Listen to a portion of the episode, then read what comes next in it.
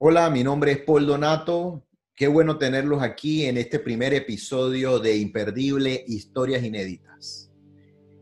En 1967, una joven se encontraba en la sala de un frío hospital teniendo un parto prematuro. Son esos momentos cuando tú te empiezas a preguntar tantas cosas en la vida, qué hiciste bien, qué hiciste mal, por qué estás en ese momento, en esa situación tan incómoda tan desagradable, tan eh, que te golpea y te afecta demasiado. En realidad, esta joven, a los 17 años, salió de su casa producto de un embarazo también. Esta situación la llevaba a una segunda etapa de su vida, un segundo embarazo.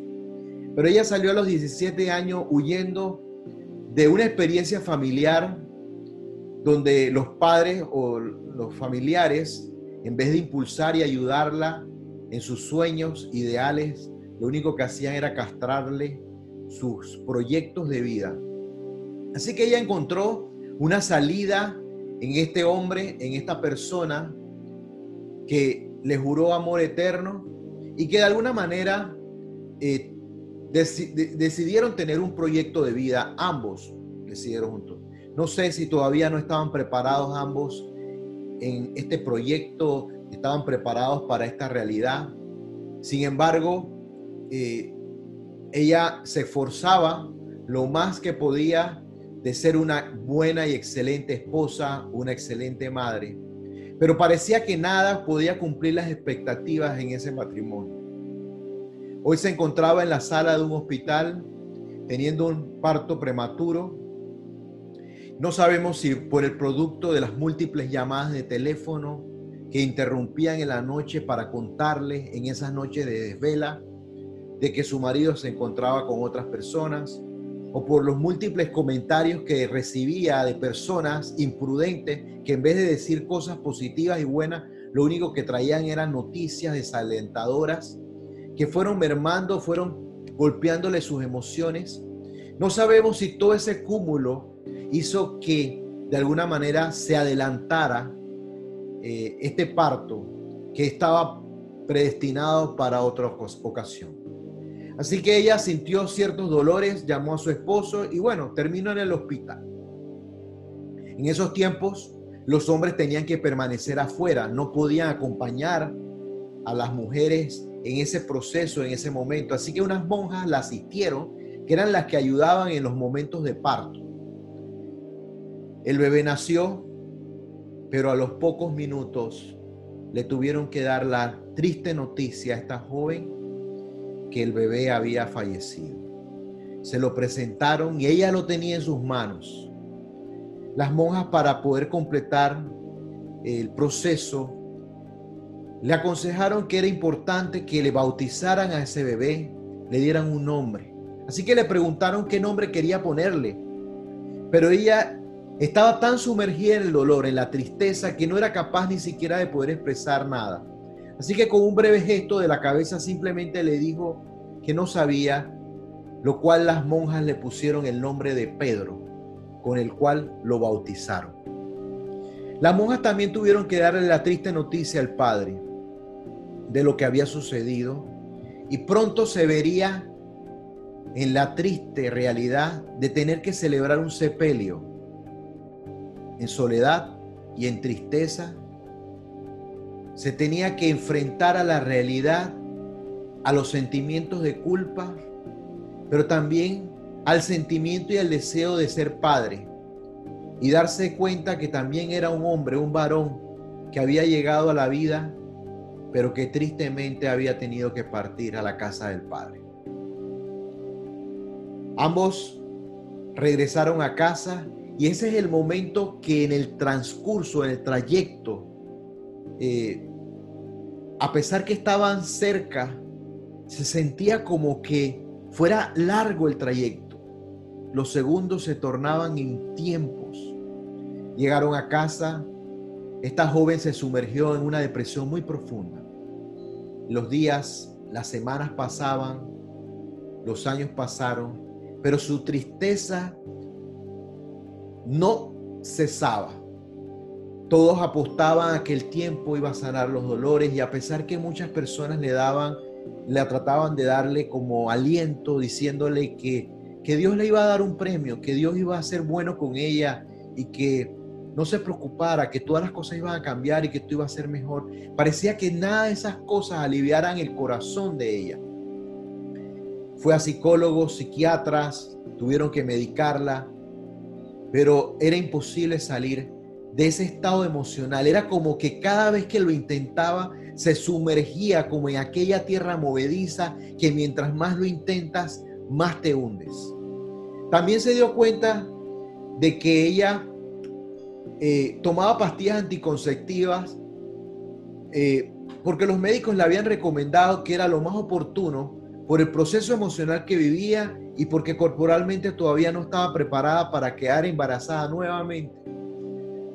Pero ella también reconoció y se dio cuenta de que esas pastillas de alguna manera le provocaban una depresión le aumentaban los síntomas de depresión. Así que valientemente decidió quitarse las pastillas, motivada porque tenía una hija de tres años que tenía que velar por ella, un esposo que también tenía que cuidar, que estaba estudiando sus últimos años de universidad que tanto le habían costado y que tenía que reincorporarse a la vida familiar nuevamente. Así que dejó de tomar los medicamentos, y a los pocos meses, el periodo fue interrumpido. Pero antes de llegar ese periodo, a ese momento, ella ya sentía en su interior que algo estaba sucediendo. Así que va al médico, le pide al médico que le haga un examen. Cuando le dan la noticia de que nuevamente estaba embarazada. Son esos momentos que tenemos esos sentimientos encontrados.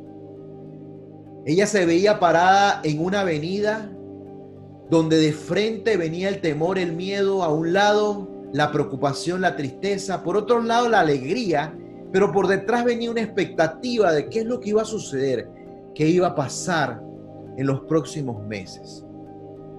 Así que esos sentimientos encontrados la fueron acompañando en este proceso de gestión que mes a mes crecían Vivió momentos donde la presión arterial se le subió, donde los antojos también la acompañaron, pero también continuaban, continuaban las llamadas de teléfono en horas inoportunas y mensajes de personas inapropiadas. Son esos momentos donde tú tienes que hacer un alto, como lo hizo esta joven, a darse cuenta de que tiene que parar en ese proceso, en esa brecha y darse cuenta que nadie le va a poder dar lo que uno posee. Pasaron los meses y la inquietud en su vientre de este ser que crecía era cada vez mayor, lo que aumentaba también sus sentimientos encontrados. El médico cada vez que la, la chequeaba le decía que el niño era, daba la vuelta, se ponía de cabeza, que el ser que estaba creciendo en su interior era eh, muy inquieto. Lo reflejaba con muchos golpes. Pero en realidad el ser lo único que le estaba transmitiendo era que estaba vivo, que sentía la tristeza y la profundidad de su amor, pero que estaba vivo. Así que pasaron los meses, pasaron los, los meses, llegó el gran momento y se estaba celebrando en el Madison Square Garden en el mes de diciembre una pelea de boxeo estelar de Muhammad Ali con, con, con Oscar Bonavena. Ambos estaban disputándose un título mundial. Y en ese momento parece ser que este ser se dignó a querer salir, a encontrarse con esa madre. Así que la llevan al hospital, producto de las contracciones. Pero en el hospital le dicen que todavía no era el momento, que faltaba incluso mucho tiempo, que se devolviera. Pero este ser estaba dispuesto a nacer, porque no pasaron ni tres horas más cuando tuvo que regresar al hospital Y un 8 de diciembre de 1970, a las 2 y 45 de la madrugada, nació un varón, un niño, que le devolvería la felicidad, la alegría a esta madre. Son esos momentos donde los sentimientos no hay cómo expresarlos. Son esos momentos donde las expectativas son tan grandes. Su hermanita, eh, que había escuchado la noticia, se había levantado muy temprano a darle el regalo a su madre, porque el 8 de diciembre en Panamá es el Día de las Madres, así que ella se levantó a dejarle el regalo y se encontró con la noticia que la mamá no estaba, que estaba en el hospital y que había tenido un hermano. Así que ella insistió que ella quería ir al hospital que quería ver a su mamá, llevarle el regalo, pero también quería conocer a su hermano. Así que la llevaron. Y en ese tiempo, en la familia, había sido visitada por un joven que había venido de los Estados Unidos, un primo de la niña, que había dejado una marca muy profunda en su interior. Así que cuando decidieron colocarle el nombre, ella intervino pidiéndole que quería que le pusieran el nombre de, aquel, de aquella persona que había sido su primo y que e, ella quería tener ese recuerdo de por vida. Así que accedieron al nombre y le pusieron el nombre de Paul, así como, así fue como me nombraron.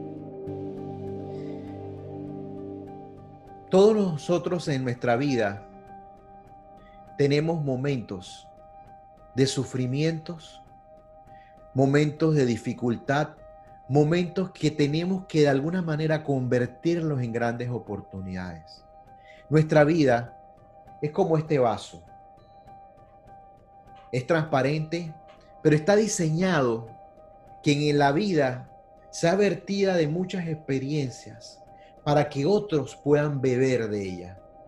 Puedan beber de esas experiencias, de esos momentos que los pueden ayudar a convertirse en un puente o convertirse en un eslabón para poder salir de ciertas circunstancias y situaciones.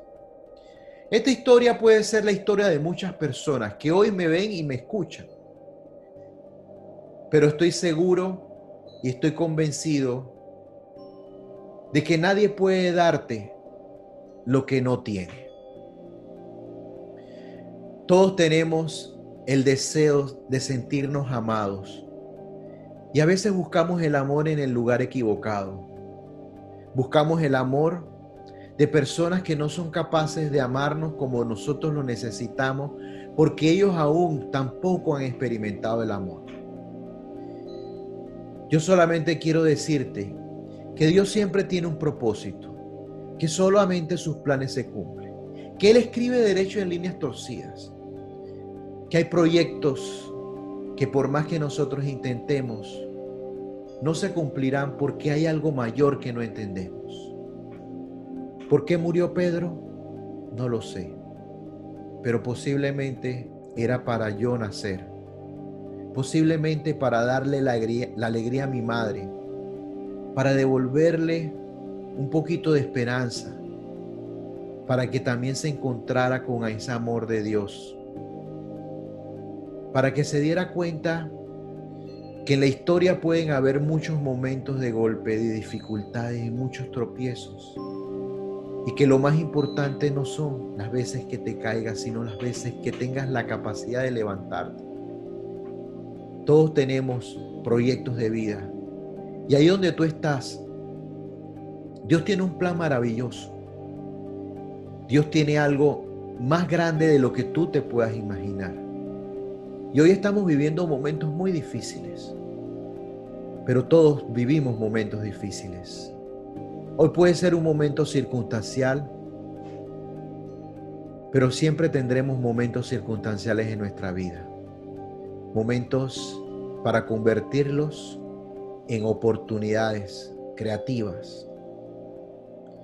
Quiero que en este día, a través de esta historia, te lleves esperanza, alegría y convicción que Dios te ama, que Dios está escribiendo una historia y que vienen los mejores capítulos de tu vida.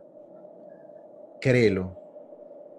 Mi nombre es Paul Donato y nos vemos en el próximo episodio.